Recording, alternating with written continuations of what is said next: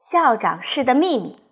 十一月五日，星期四，又是风来又是雨。因为昨天我挂在校长室的窗户上，所以今天我成了全校的名人。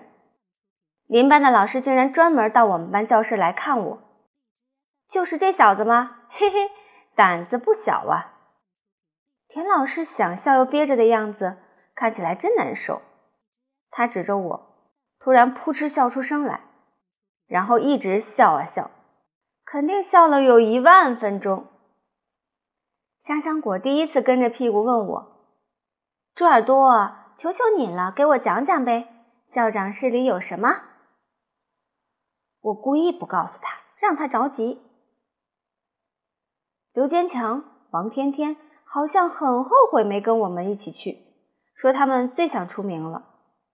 卜一萌则在一旁说：“这名出的一点都不光彩。”胡小图说：“我要是再不告诉他校长室里的秘密，就和我断交。”金刚说：“我要是再不告诉他校长室里的秘密，就让我走着瞧。”校长室没有什么秘密呀。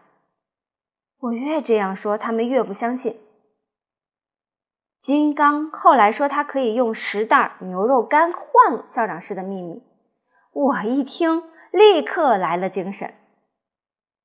校长室里好可怕，地上爬着各种各样的毒虫，还有一个密室，只要一按开关就能打开，里面藏着。讲到这儿，我停下来，因为我还没有编好呢。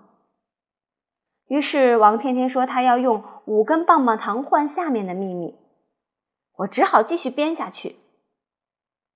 密室里爬着一个怪兽，有张血盆大口，六只眼，十二条腿。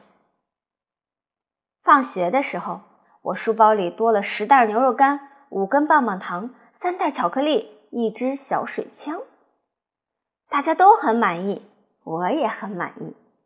虽然为了编这个故事我累坏了，可是收获也是很大的。也许我应该把这个故事写成一本书，书名就叫《校长室的秘密》。